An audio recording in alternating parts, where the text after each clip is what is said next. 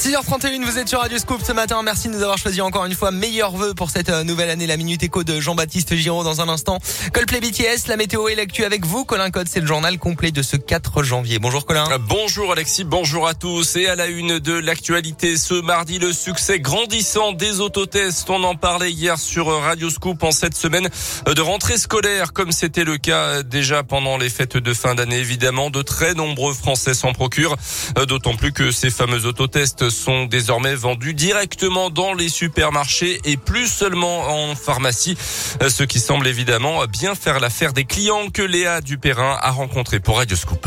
En cette semaine de rentrée, pas question de laisser place au doute pour Emmanuela. Je prends deux boîtes tout simplement parce que j'ai ma soeur qui est Covidée, qu'on vit ensemble. J'ai besoin, moi, de vérifier si euh, je le suis ou pas. Je travaille dans un métier où je suis en contact avec des gens et je peux pas me permettre de les mettre en risque. Janine s'approche du rayon caddie en main. Elle apprécie l'option supermarché. Vu la queue qu'il y a dans les pharmacies, je vous dis pas. Elle s'empare d'une boîte qu'elle utilisera plus tard. En cas d'urgence, euh, disons que je serai pas prise au dépourvu s'il y a besoin. À 9,75 euros la boîte de 5 autotests, ça vaut le coup, explique Charles, légèrement enrhumé. Le test fait 1,95, donc ça reste raisonnable. Je pense que notre gouvernement devrait le faire gratuit et permettre à toute la population de se dépister.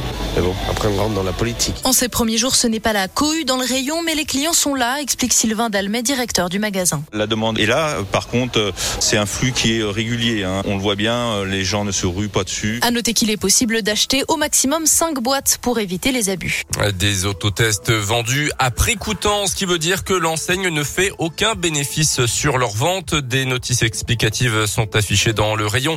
Les clients peuvent également flasher un QR code pour être dirigés vers le site officiel du gouvernement. Dans ce contexte, le pass vaccinal, lui, n'est pas encore officiellement totalement adopté par les députés. La séance a été interrompue la nuit dernière à la surprise générale par à l'Assemblée nationale. Euh, il doit prendre la place du pass sanitaire dans les prochains jours et les prochaines semaines et rendre la vaccination quasiment obligatoire pour obtenir un passe valide. La pression sur les hôpitaux continue toujours de s'accentuer en France. Plus de 9300 hospitalisations pour cause de Covid en une seule semaine. Notez que 9 patients hospitalisés dans la région ont été euh, transférés entre Noël et le jour de l'an dans des centres hospitaliers de l'ouest et du sud-ouest du pays.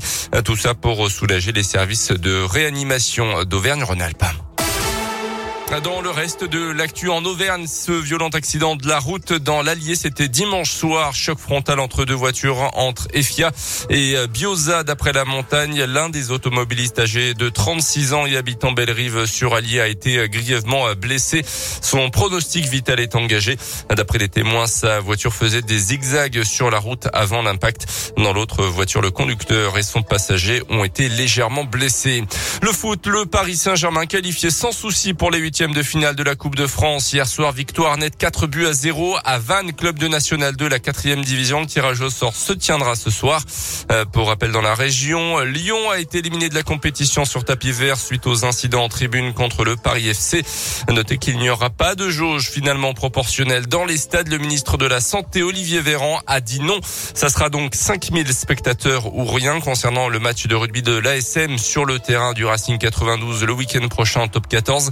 Il n'y aura même que 2000 spectateurs. L'enceinte parisienne disposant d'un toit, elle est considérée comme un espace clos et donc avec une jauge encore inférieure au stade complètement ouvert. Ah oui, d'accord. Donc les stades avec un toit, c'est considéré comme... Euh... salle de spectacle. Voilà. Ok, très bien. Merci Colin, vous m'apprenez quelque Pour chose. l'info. Voilà.